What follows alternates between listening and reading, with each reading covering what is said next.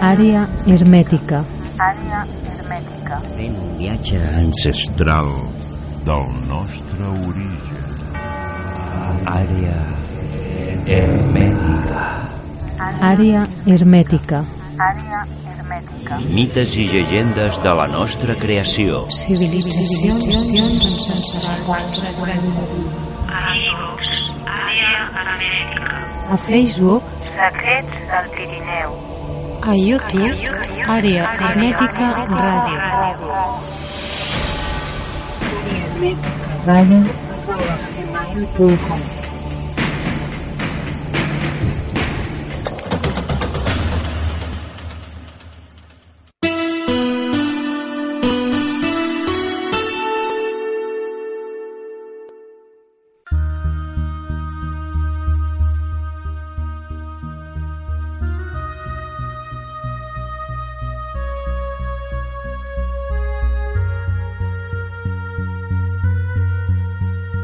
Civilitzacions ancestrals. Àrea hermètica. Heretgies de la nostra història. Fent un viatge Ancestral del nostre origen. Àrea, àrea, àrea hermètica. A Facebook, Secrets del Pirineu. Amigos. Àrea hermètica. a YouTube, Àrea hermètica ràdio. Àrea hermètica. Àrea hermètica.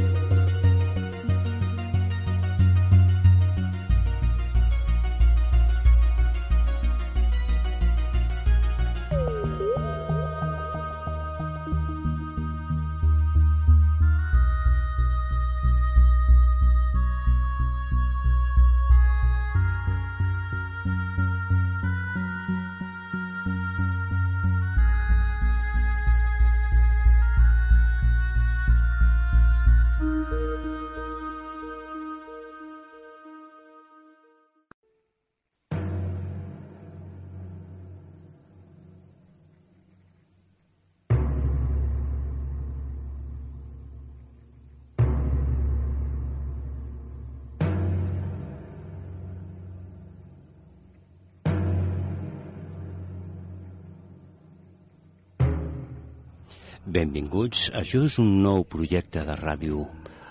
Àrea hermètica. Una història que encara està per definir-se dins del camí.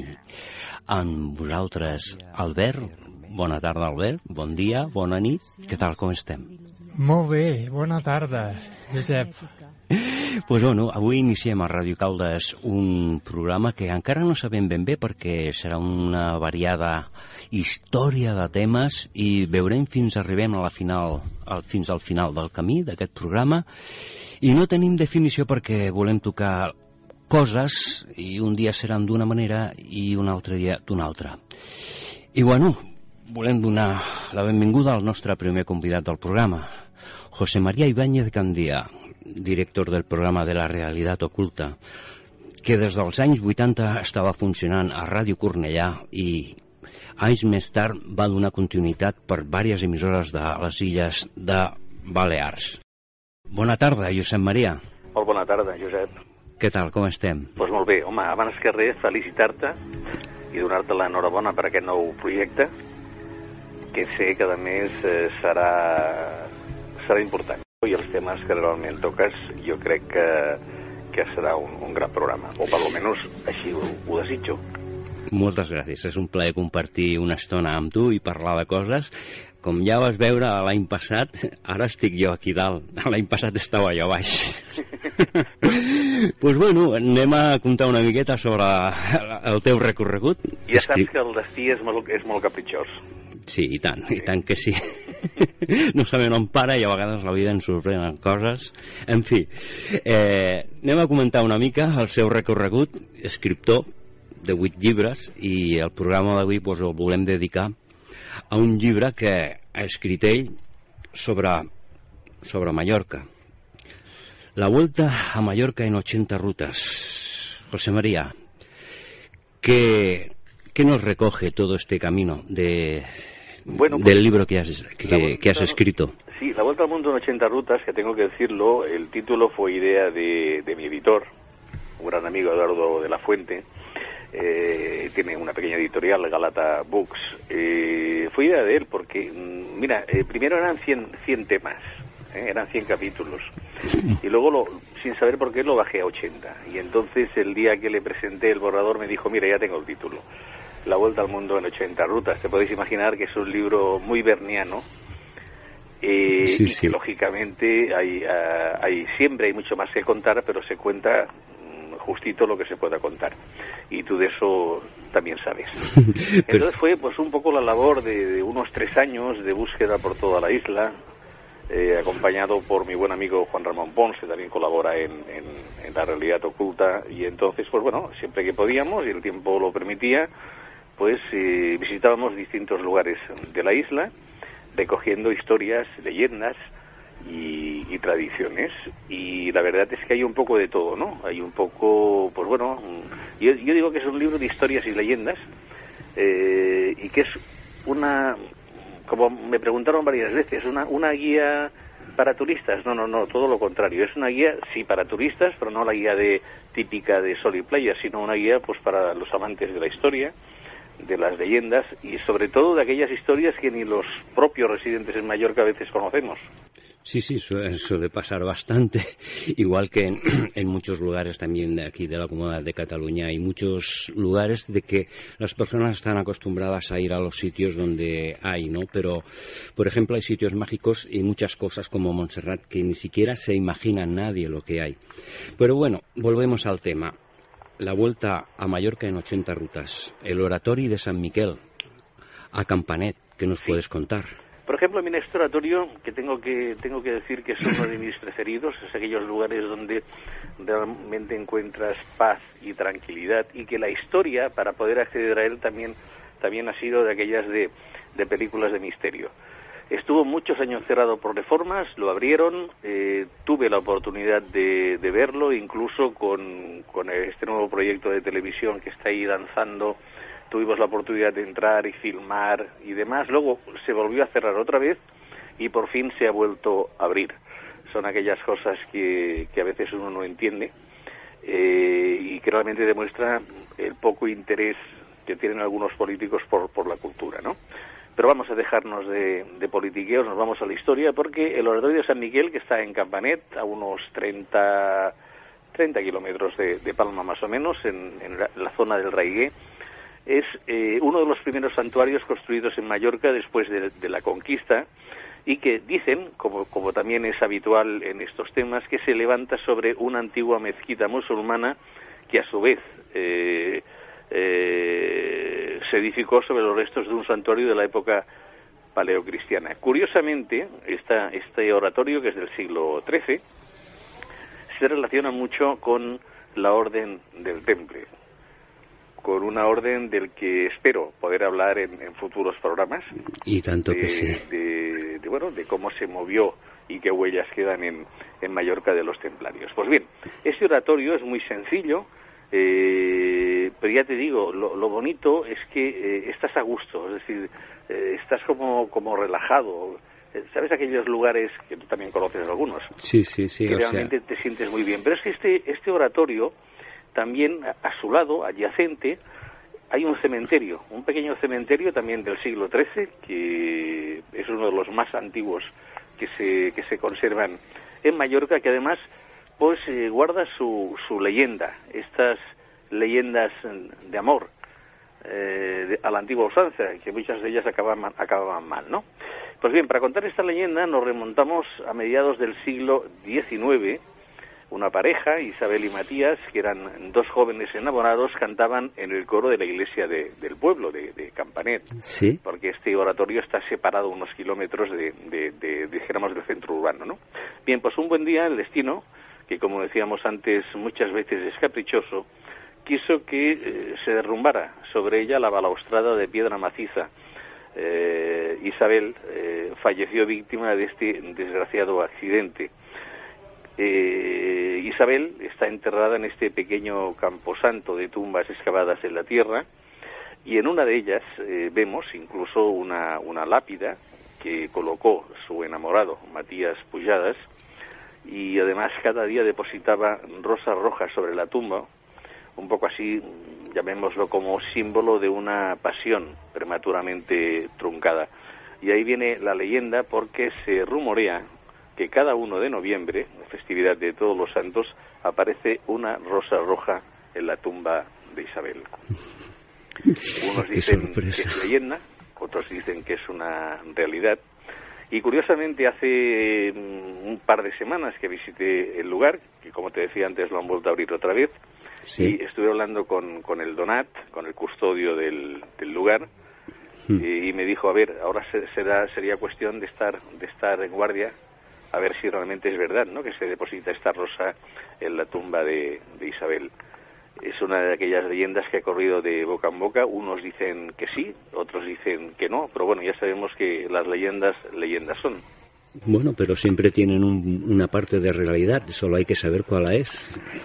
Efectivamente, y además lo que, como te decía antes, que, que- que tenía mucho que ver o tuvo mucho que ver con lo del temple, eh, ya varias personas efectivamente me han dicho que así es.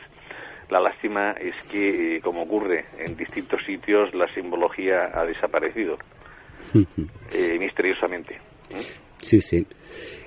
Es donde Hombre. a veces podemos encontrar. Es una leyenda de las que nos gustan, ¿no? Porque tiene aquella parte romántica, trágica, Sí, de- pero, pero bueno, además forma parte de, de- de nuestra historia. en una mayoría en castillos y muchas se recogen muy parecidas o similares.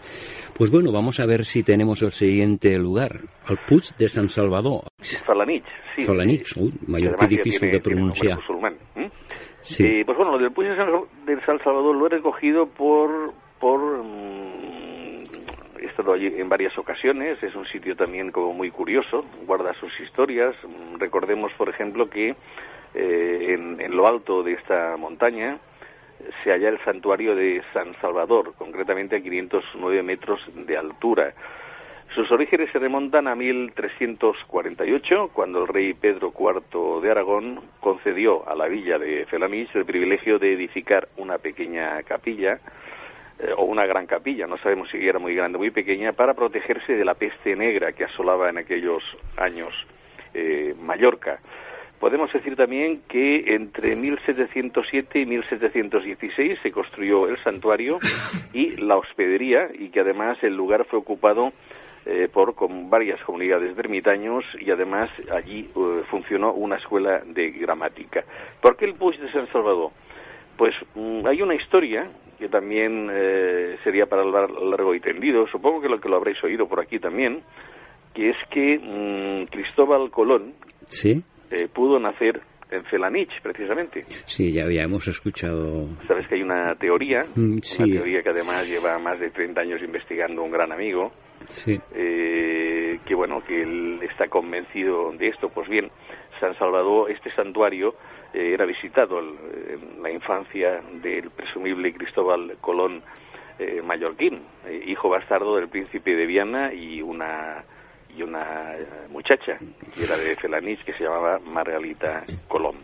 Es curioso, por ejemplo, que, que la última vez que estuve allí tuve también la posibilidad, la oportunidad de hablar con el, con el custodio del, del, del santuario, porque eh, en un periódico, en una hemeroteca, encontré una historia que tampoco se me ha podido decir si es verdad o si es mentira. Son Sí. aquellas eh, pequeñas noticias que aparecen en los periódicos de la época, pero no que no te dan más, más información que la que ves allí, unas cuatro o cinco líneas.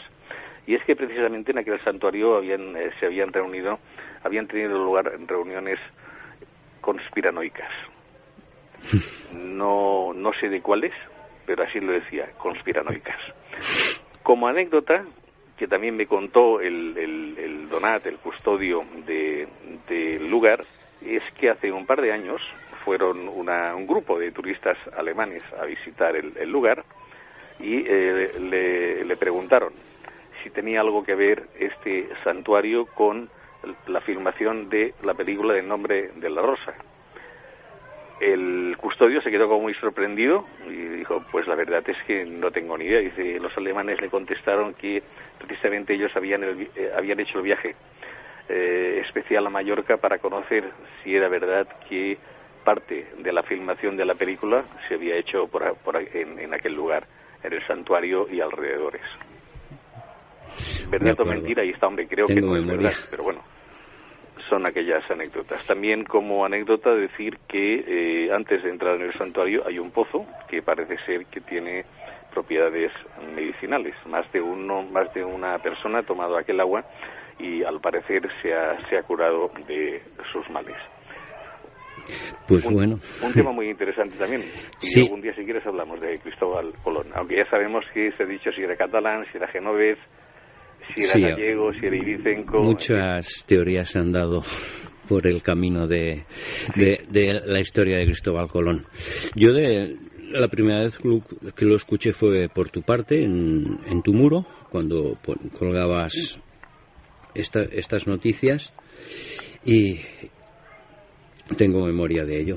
Hombre, ti- te digo una cosa, ¿eh? Gabriel Bert, que es eh, este buen amigo, que ha estado, bueno, ha estado, como aquel que dice, toda su vida investigando, se ha movido, ha viajado por, por, por Sudamérica, ha viajado por Europa, ha, ha recopilado información y verdaderamente, si, además, él se ha pagado un pequeño museo eh, donde, bueno, podemos observar libros, en fin, eh, escudos, de todo, ¿no? Él está convencido que efectivamente que Cristóbal Colón nació en Felanich y, y era mallorquín. Digo, bueno, una más, una historia más. Sí, sí, perfecto, sí, sí. Pero es interesante, ¿no? Aunque no se pueda desvelar si es real o no, echar siempre un, un ojo y ver de que puede ser posible también es interesante. Y a veces, aunque veas que no es así, pero también aprendes para poder ver cosas en otros lados. Hombre, yo te digo una cosa, ¿eh? una persona que, eh, honesta como es él, porque además me consta, eh, y que ha estado tantos años investigando, por lo menos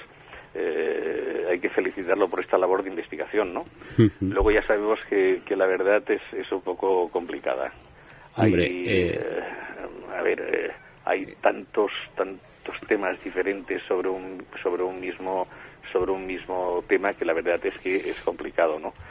Y más aquello de decir, hombre, yo no viví aquella época, con lo cual tampoco te puedo decir si es verdad o no. Pero la labor de investigación, desde luego, es, es para felicitarlo. Sí, hay muchos trabajos, investigadores que se han dejado ahí la piel y tal. Lo que pasa que después llega el momento y oficialmente no puedes hacerlo porque tú tienes un documento, pero después ese documento, ¿cómo se le puede dar veracidad? O sea, Claro. Es, es un poco complicado. Pero sigue siendo interesante y al igual que eh, lo que tú dices del agua esta milagrosa, eh, se da en, basta- en bastantes sitios por la zona del Pirineo y en la península también. Sí, sí. Se da bastante. No, además es que es muy curioso porque este tema me lo comentó así en Petit Comité. El pozo está a la entrada antes de entrar al, al santuario y, dije, bueno, va- vamos a filmar esto porque además desde allí se ve un panorama impresionante, ¿no?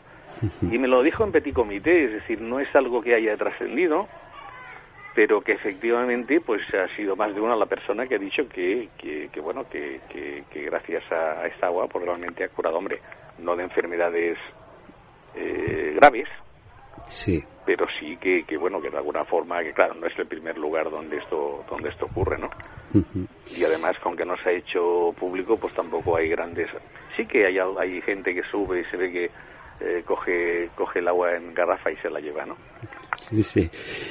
Y bueno, ahora una cosa que supongo que a mí ya me fascina, la torre del alquimista en Palma. es curioso porque mira hay dos lugares donde realmente el- y esto está documentado Sí, han habido alquimistas por ejemplo primero es el- si, primero si te parece nos vamos al santuario de la Victoria de el acuerdo. santuario de la Victoria que está en el norte de, Ay. de- perdón Sí, sí, perfecto, perfecto. El santuario Sí, de la sí, Victoria me, lo, está... me lo había saltado por encima. Sí, es que más o menos es lo mismo, pero mm, yo te digo, el santuario de la Victoria está en Alcudia, en el norte de la Sí. isla. Es una ermita fortaleza del, del siglo XIII. Mm. Y actualmente el, el- el edificio está dividido en la planta baja donde se ubica la, la ermita, que es lo único que queda del santuario, porque las dos plantas superiores están ocupadas por una hospedería. Sí. En el interior de la ermita hay una imagen preciosa, la Virgen de la Victoria, una bella talla de, made- de madera policromada del siglo XV, de estilo Sí. gótico. Tiene 69 centímetros de altura y la imagen se nos presenta sentada y de pie sobre sus rodillas lo que sería el, el niño Jesús. ¿no?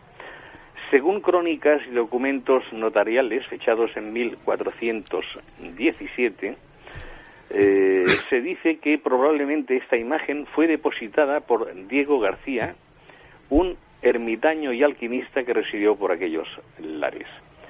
Eh, curiosamente, si seguimos también eh, con estos documentos notariales, vemos que estos documentos fueron fechados en 1417, confirman la existencia de más de un alquimista en el santuario. Lógicamente, lo único que se tiene eh, constancia de ello son estos documentos notariales, donde además se dice que eh, en el momento en que desaparecieron eh, los alquimistas de, de la zona, gente del pueblo atacó el, el- el santuario para ver si realmente se había fabricado oro o no.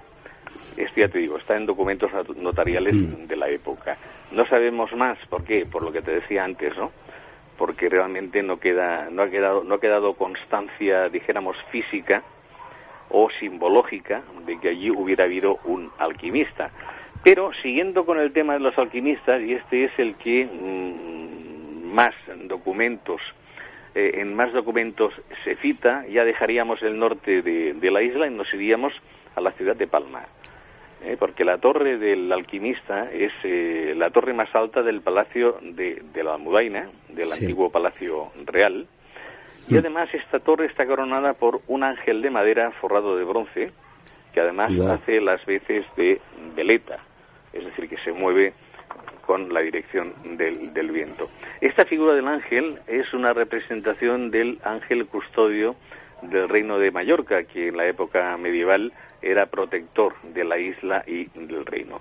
Pues bien, se sabe que entre 1395 y 1399 en esta torre residió un alquimista que además eh, había instalado su laboratorio, eh, según dicen los textos, en busca de la piedra filosofal para la transmutación del plomo en oro y tal vez, según también dicen los escritos, elaborar el elixir de la eterna juventud. Esto te va a gustar, Josep, Sí. porque este alquimista se llamaba Jaume de l'Ostrac y era de origen occitano. Vaya. Y yo pensaba que lo mejor de alquimia era yuk. ¿eh? Que era yuk. Bueno, eh, Yugo Yuy. Yuy. Bueno, lo de Ramón Llull sí que es verdad que allí ya sabes tú que hay mucha controversia. Sí. Que si realmente era alquimista, no lo era, si realmente estaba en contacto con los alquimistas. En fin, lo que sí que sabemos es que Jaume de Lustrac era occitano. Este alquimista además fue contratado por el rey Juan I, el mismo Sí. año en que el monarca decidió trasladar su corte a Mallorca, eh, huyendo de la peste que asolaba la península. Al fallecer eh, Juan I, eh, le sucedió su hermano Martín el Humano. Según parece, el nuevo monarca siguió apoyando y financiando los trabajos del alquimista, que hasta aquel momento no habían dado sus frutos, pero eh, pasó el tiempo y los resultados no, no llegaron. Finalmente, el monarca acusó a Lustrac de impostor y ordenó su inmediato ingreso en prisión. Con que al parecer Jaume Lustrac eh, tenía eh, importantes contactos en la corte Sí. y sobre todo gracias a la intervención de la esposa del rey fue puesto en libertad, recogió todos sus enseres y desapareció de la isla como por arte de magia. Eh, también tengo que decirte que, estu- que estuve buscando, incluso mm, comentando con, con algunos amigos así historiadores Sí. y tal, y la vida del alquimista verdaderamente es todo un misterio. Tanto antes como después de su paso por el Reino de Mallorca, aunque hay quien dice que fue a parar al, no sé, a la corona mm, de Aragón y que acabó sus trabajos allí. Uno piensa si realmente eh, lo- logró algún éxito o no. Desaparecido. Digo- Dime. Digo que desaparecido, sin sí. dejar ni huella ni nada. Nada, nada, nada, nada. Mm, Y de hecho tampoco se supo, mm, tampoco se, se llegó a saber nada de él, incluso antes de, de- de- de llegar a la isla de, de Mallorca. Perfecto. Si realmente estos alquimistas de Mallorca, que ya te digo, eh, este es el más conocido, y luego, como te comentaba antes, en el santuario de la Victoria, que ahí sí, ahí parece ser que hubo más de uno, pero tampoco se sabe de los resultados, si realmente eh, lograron algún resultado, y como te decía antes, solo, solo sabemos eh, es lo que te he contado, es decir, ni, no existe ningún tipo de símbolo ni, que se sepa, ¿eh? porque ya sabemos que hay, hay cosas que desaparecen. Sí, cuando desapare- no interesa está muy claro que, que desaparece. Y bueno, Jo- José María, para finalizar, que nos quedan pocos minutos, Julio Verne en Mallorca. Sí, voy a ser rápido. Eh, ese también es un tema controvertido. Los que realmente están convencidos de que, de que Julio Verne estuvo en, en Mallorca se basan en, en una obra muy curiosa que se llama Clovis d'Ardentor, publicada en 1896, donde los protagonistas de esta historia efectúan una escala de seis horas en Mallorca antes de viajar hasta Orán. Sí. Y una, y una vez desembarcados mm, en el puerto de Palma contratan un guía que les da una vuelta por la ciudad. Eh, incluso hasta visitan el famoso castillo de, de Bellver, este castillo redondo que tenemos aquí en Palma. Bien, a pesar de esta genial descripción que hace el autor sobre el recorrido de sus personajes, eh, hay quien opina que en realidad la presunta estancia de, de Julio Verne en Mallorca, perdón, forma parte de una leyenda urbana y que sus conocimientos sobre la isla los había adquirido de la obra de otro genial eh, personaje que además también hizo mucho por Mallorca, como fue el archiduque Luis Salvador de Austria. Pero, curiosamente, también corre un rumor que ha pasado de generación en generación y que afirma que el escritor galo sí estuvo en Mallorca y que además vino para el estreno de la obra de la, de la Tierra a la Luna, basada en su obra homónima, que además estrenó en el teatro, el teatro Mariterra, situado en el arrabal de Santa Catalina de Palma. Y siguiendo con los rumores, también se rumorea que quizá Julio Verne visitó las famosas cuevas del Drac, Sí. y que en ellas eh, posiblemente se inspiró para escribir una de sus novelas más conocidas y exitosas, El viaje al centro de la Tierra. Buena imagen. Yo he estado y es un lugar que, bueno, que crea... Por cierto, Sí. ¿sabes que se dice también que hubo una expedición antes de que las cuevas fueran eh, conocidas? Una expedición que buscaba el tesoro templario en las cuevas. No, no, no tenía noción de esta noticia. Me he quedado un poco sorprendido. No, no son aquellas historias. ¿Mm?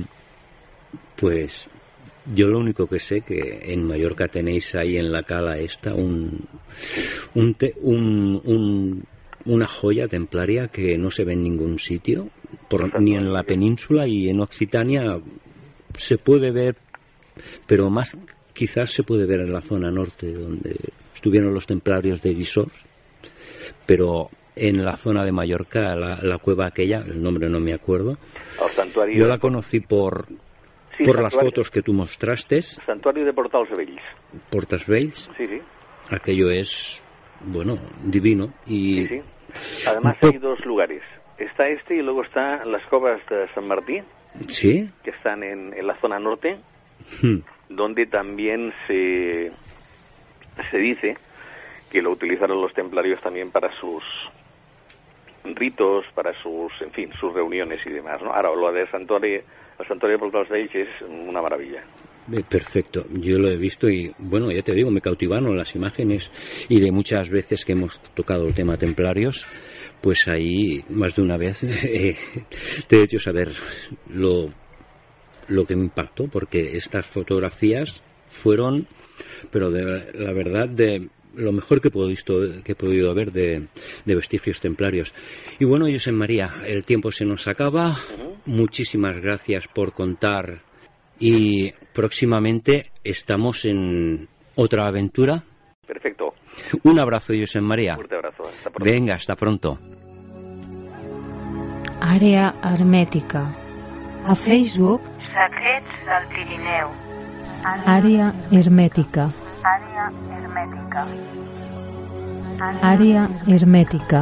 Àrea hermètica. Fem un viatge ancestral. Ancestral del nostre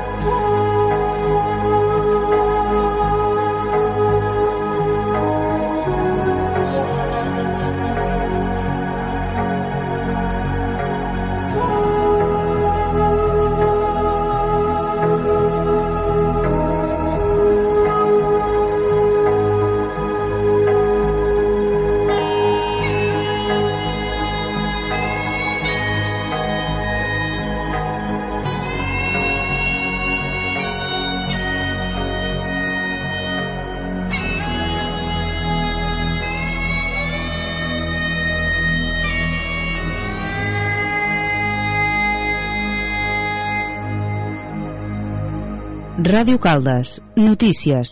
Són les 12.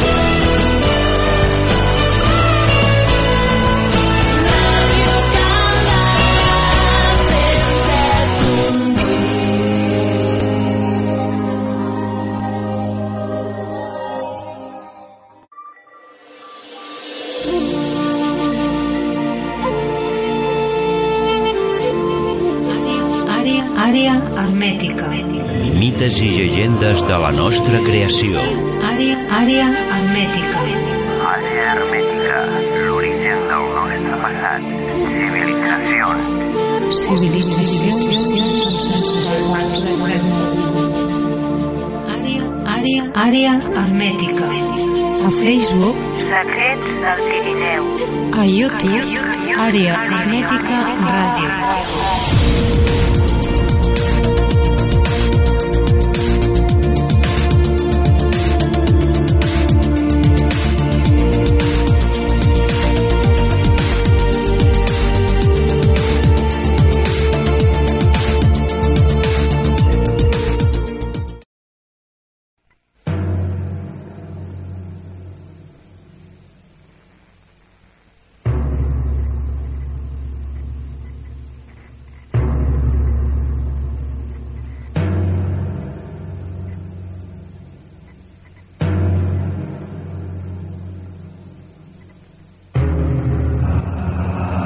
Àrea hermètica.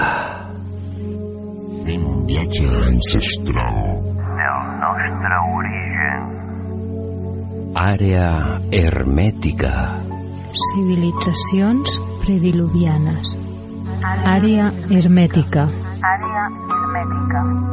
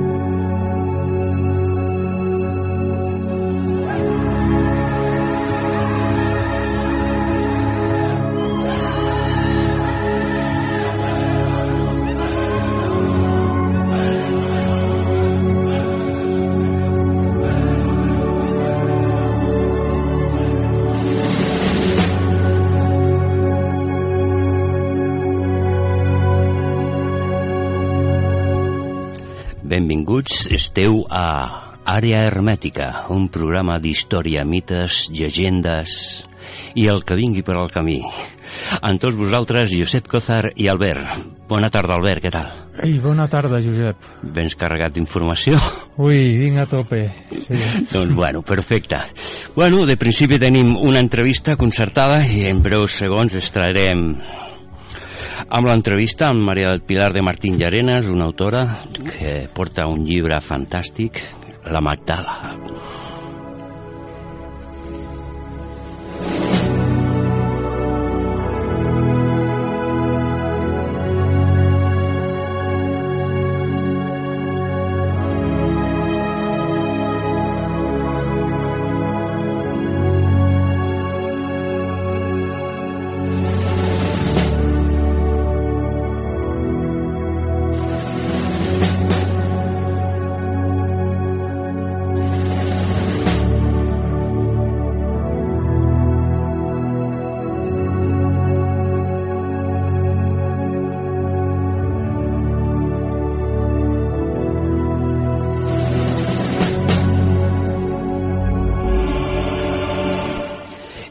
I comencem ja perquè entrem directament en contacte.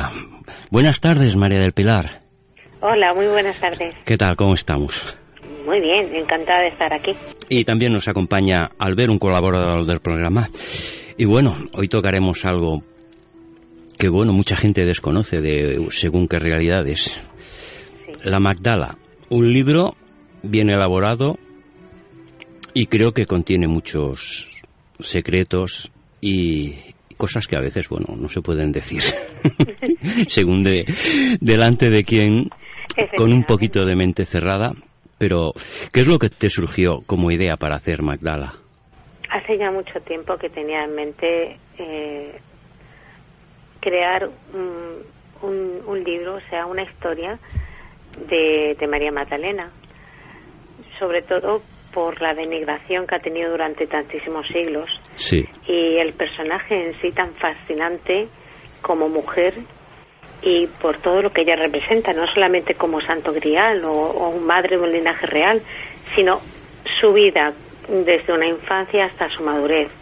Eh, ella era también una gran sacerdotisa. Entonces, en aquella época, pues eh, los templos, sobre todo donde se eh, estaba contenido los grandes conocimientos, la gran sabiduría, eran los templos egipcios, sobre todo en el culto de, de Isis, también de Osiris. Y luego también el templo de Tanit, por la zona de de las Pitiusas, que era en las Baleares, las Islas Baleares. Entonces, eh, todo eso pues combinándolo y, y, recabando información de un sitio y de otro, de los evangelios apócrifos, de algunos manuscritos que también me llegaban, pues surgió la, la historia novelada, sí, como hacía, como también el maestro Jesús le gustaba contar parábolas, pues en una novela. Una novela, parte ficción y parte, pues claro, hechos históricos. Perfecto. ¿Cómo nos podrías contar la llegada de María Magdalena al Mediterráneo, a la zona de la Provenza? Pues es, es algo que, bueno, ella tuvo que huir, y ahí si lo pongo en el libro, ¿no? Tuvo que, que huir de Palestina, Sí, porque el verdadero mensaje que dio el Maestro Jesús de amor, pues, que ocurre que lo- los hombres o el hombre siempre pensamos y nos gusta crear un Dios a nuestra imagen y semejanza. Entonces, sobre todo en la Palestina de aquella época, pues no estaba bien visto para nada el, el que una mujer tuviese que llevarle las riendas, por así decirlo. Entonces, ¿qué, qué pasó? ¿Qué ocurrió? Pues que Pedro, que era poco, tenía un poquillo de, por así decirlo, de, envidia, de pelusilla a María, pues eh, no permitió que ese mensaje llegase. Y ella sabía que podía estar en peligro ella y la descendencia, lógicamente. De hecho, en el cuadro de Leonardo da Vinci, en la última cena, hay, hay unos símbolos que nos pueden decir mucho. Cuando está María Magdalena al lado de Jesucristo y quien la mira así con una cara de parado, creo que es Pedro, ¿no? Sí, y aparte la señal del dedo que hace como, como queriendo, como cortar la yugular. Efectivamente. Sí, sí, perfecto. Después, aquí hay un lugar en, en, en la Provenza, en la Santa Bauma, que tiene ahí una, una iglesia María Magdalena, y en la que se dice que está la reliquia de su cadáver. Yo ahí ya pues no, no he indagado más, yo he llegado hasta la, la madurez de ella, pero bien es cierto que toda la, la zona, no solamente de la Provenza, sino también toda la zona de Cataluña y sobre todo Tarragona, así también como, como la zona de Cartago, todo eso era zona de la Magdala. Es más, eh, Santiago Apóstol, tenemos aquí, porque yo soy de aquí de Cartagena, Sí, eh, entró a la península por el puerto de Santa Lucía, en Cartagonova, sí, y tenemos, aparte de una estatua dedicada a él, hay un mosaico muy, muy curioso Mm. que se ve representado a Santiago vestido de blanco saliendo de la barca y en la barca queda, aparte de otra persona más, una mujer que sostiene a un niño o a una criatura, a una criatura envuelta en pañales. qué Eso sorpresa. también lo explico en el libro por qué es. Sí, sí, sí, qué sorpresas. Bueno, de hecho, la- el diálogo que tuvimos ayer, ¿te acuerdas que te dije de Sí. que en la Cerdaña francesa había una iglesia que había una pintura que era la llegada de las Tres Marías? ¿Sí? O sea, que hay cosas muy, muy llamativas, igual que el tema de, de Santas Creus, las pinturas que hay que se ve María Magdalena embarazada con el lazo y justamente Tortosa está la Virgen de Santa Cinta, vincula esa cinta al embarazo, a lo femenino. Ese- sí, porque mm, además es que es el detalle que yo esto le tengo que dar las gracias a José Luis Jiménez Sí, de los libros que he leído de él, las fotografías, pues me abrieron muchísimo la mente. Estaba María Magdalena al pie de la cruz sí, con esa pinta de mujer preñada casi ya a punto de, de, de- de parir, sí, sí. con su cinta, el ombligo hacia afuera. Eso no, no es normal. No es No, normal. no, pero Y, lo hay- y que lo hayan querido ocultar, pues también, porque parece ser que lo descubrió, que estaba de- detrás de, bueno, pues unas maderas y tal, y Sí. tuvo sus más y sus menos para que eso saliese a la cruz. Sí, me, me acuerdo O sea, la cuando luz. me me acuerdo de, de los libros y alguna vez lo hablé con él y en algunas conferencias que ha dado que he escuchado que tenía grabadas lo había comentado. Eh, después había o- otra cosa. Eh, tú comentas de que cuando llegó María Magdalena Sí, llegó a la Provenza entró en contacto con druidas. sí. Sí, sí. Ahora después cuando hables te diré una cosa y a ver si hay una vinculación. De acuerdo. Eh, resulta de que en la Provenza y aquí en la zona de Aries hay un mismo tarascón. Y esto viene de una cultura llamada los taruscos. Y quizás esta civilización, bueno, esta cultura podría estar vinculada por hipótesis a los, a, lo- a los descendientes de la tribu de, de Benjamín. Sí. Sí. Esto no lo cuenta Antonín Gadal en su libro de El camino al Grial. Sí. No lo cuenta, pero ahí hay una historia muy importante sobre los taruscos que podrían estar vinculados también a, a esta tribu de, hebrea de, de Benjamín, como nos explicaba muchas veces en sus diálogos ahí José Luis Jiménez. Sí. Eh, es que, vamos a ver, eh, Jesús era de origen davínico, eso no lo puede quitar nadie. Sí, sí. En el sentido de que ahí en los evangelios no lo han podido quitar. Pero hace mucha gracia que lo pongan, es, exalten la pobreza, ¿no? Un carpintero, un pobre hijo de carpintero nacido en un pesebre, eso no se lo cree nadie. Jesús era el verdadero rey de Israel, no los cuatro títulos que pusieron los romanos. Ese, ese era una de las cosas, el miedo también que tenían a Jesús. Luego, claro, un descendiente de la tribu de, Isra- de, de David no podía mm, casarse con una persona cualquiera. También era de la descendencia real, María Magdalena. Efectivamente, descendiente de la tribu benjamita, que era una tribu perdida. Sobre todo se dice que estaba por Tartesos. Tartesos estaba, cogía parte de Sevilla, Cádiz, hasta Tortosa. Sí, sí. Mm, Yo, bueno, lo he- en el libro lo pongo en Cádiz, que es donde más o menos eh, más información he tenido sobre eso, Sí. sobre eso. De hecho, también venían de una familia de un poder adquisitivo Bastante grande.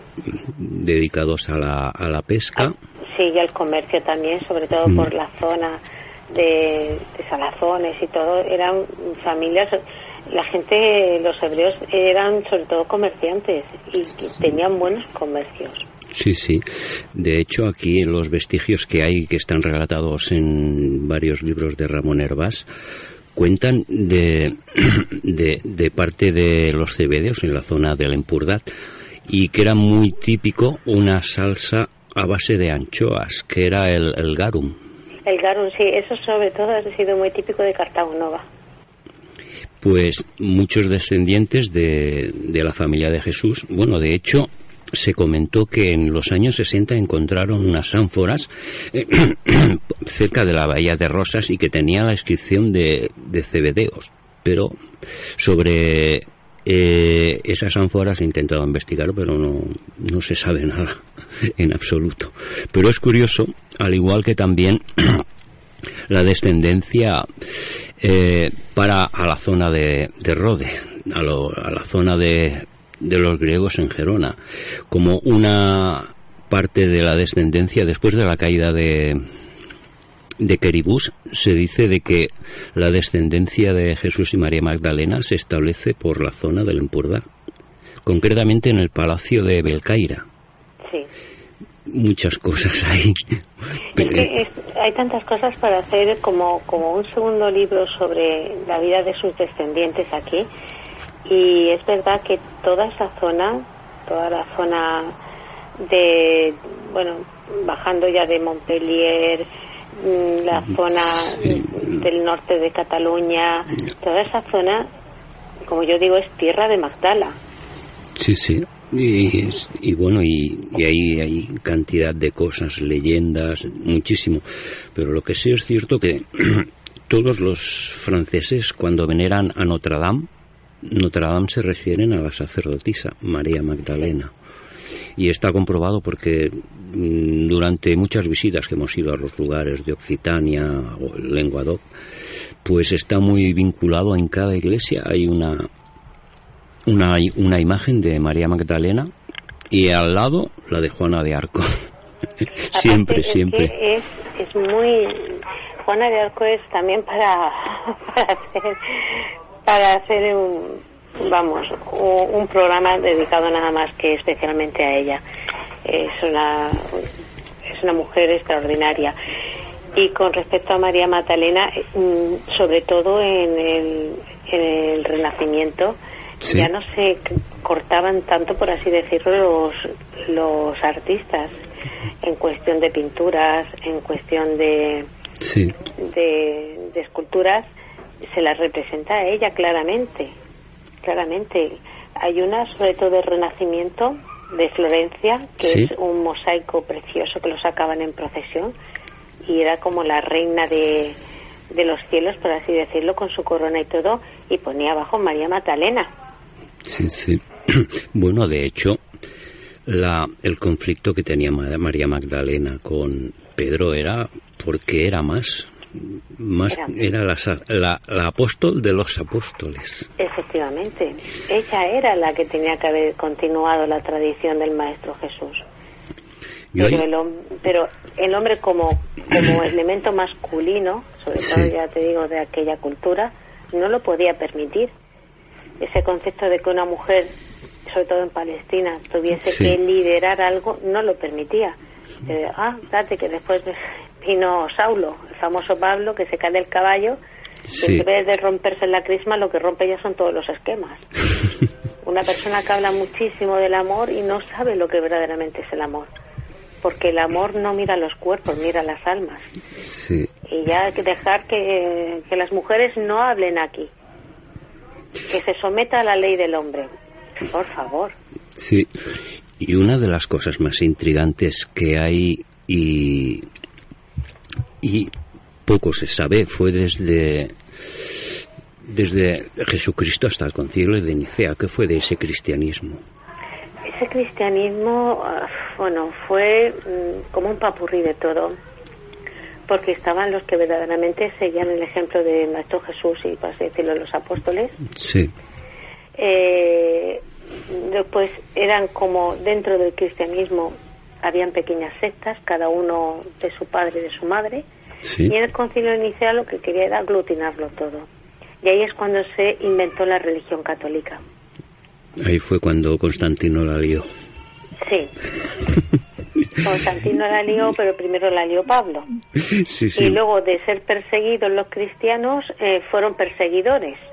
Sí, cambiaron la mano, la balanza se desequilibrió.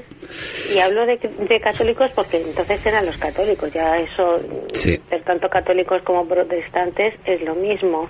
En ese sentido, el dogma es el dogma y todo- cualquier religión que sea dogmática y, sea, y tenga el fanatismo mm, no es algo que te acerque a alguna divinidad, al contrario, Mm. te aleja. La puesta en práctica de María Magdalena mm, tiene que ver mucho con el gnosticismo. Eh, No es el no, no, no es que sea tan gnóstico, no. Es otra cosa distinta. Es Hmm. intentar que eh, que la gente, pues, cuando lea la historia novelada, Sí, pues le entre la inquietud de, de querer conocer un poquito más al personaje. Sobre todo mm, darse cuenta de que no era la prostituta que decían. Que para ungir a un rey, como ella lo ungió, con esos óleos sagrados del nardo, eh, o sea, tenía que ser una, una sacerdotisa. sí, sí. Y ella era sacerdotisa. Portadora de un conocimiento. Aquí parece que Albert quiere comentar algo. y estaba escuchando atentamente. Nada, era solo un- una, una historia que me quedaba aquí un poco. Pues muchísimas gracias María del, del Pilar de Martín y Arenas, una escritora que nos ha detallado bastante lo que es María Magdalena. Y bueno, eh, nosotros en nuestro programa queríamos meter este tema porque lo creíamos bastante interesante, escuchando otras cosas de otras posibles realidades. Y una de las maneras es en tu libro, Magdala. Sobre todo aquí las iniciaciones que ella tiene en los templos Sí, eh, son iniciaciones muy parecidas que gente que, que esté iniciada a lo mejor, o sea, adeptos a Rosacruces o alguna orden sí, esotérica puede reconocer. sí, sí. Es lo mismo también que otra cosa que escuece es que Jesús no murió en la cruz, fue crucificado, pero no llegó a morir en la cruz. Y eso ya rompe los esquemas del tercer día resucitado. Bueno, que sí rompe los esquemas. Es que eh, también se explica qué es lo que pasó, ¿verdad? Sí, realmente hay que tener, cuando escuchas estas cosas, bueno, hablamos con personas así un poco que tienen la mente o la conciencia un poquito cerrada a estas cosas. Allá me he encontrado muchas personas así. Sí, sí, sí, sí. No es que digamos que sea de una manera u otra, pero bueno, siempre eh, dejamos una puerta abierta a una posibilidad de, de una realidad, ¿no? Sí, sobre todo es, todo es, como tú dices, puertas abiertas. Sí, Aquí sí. te entrego llaves. Abre tú las puertas. Perfecto. Sígueme investigando. A ver Ay. lo que, lo que sale, lo que encuentras. El maestro enseña el camino, no enseña. Sí, es, es una forma de decirlo. Yo el libro pues lo escribí con muchísimo cariño y aparte a veces era como una inspiración que entraba y tenía que escribir. Sí, Y es una novela, es una novela, es un cuento novelado. sí, Hay cosas que sí y hay otras cosas que es eso, que es fruto de mi, de mi imaginación, pero que vienen mm, sobre textos y sobre escritos que existen. sí, sí. Hay, hay, hay varios escritores que se han atrevido a tocar este tema. Los primeros cristianos, María Magdalena, lo que fue de Jesús después de la crucifixión. Hay tantas cosas. Pues bueno, María del Pilar, estamos llegando al límite del tiempo justito de la entrevista. Queremos agradecerte muchísimo tu voluntad de estar aquí con nosotros. Y la verdad, pues me hace muy feliz de escuchar tu trabajo. Y tú, Albert, Está, está todo el rato callado, Albert. está callado. Es que es, es tan interesante, ¿no? Mm. Lo que pasa que María del Pilar nos ha llegado de tierras occitanas y está todavía con ha ha llegado justito, justito al tiempo, justito al tiempo y está todavía con el aire en boca. Sobre, sobre eso va mi tercera novela, sobre Occitania y los cátaros. Hoy, pues a ver si llegamos al tiempo y en su momento que salga el libro, pues hacemos otra charrada. Pues sí. De acuerdo, María Para del mí es Pilar. Un placer. Uy, madre mía, ya te digo yo que no me tenía caramelo. Pues muchísimas gracias por compartir este ratito con nosotros y con la audiencia de Radio Caldas y, y los seguidores del podcast.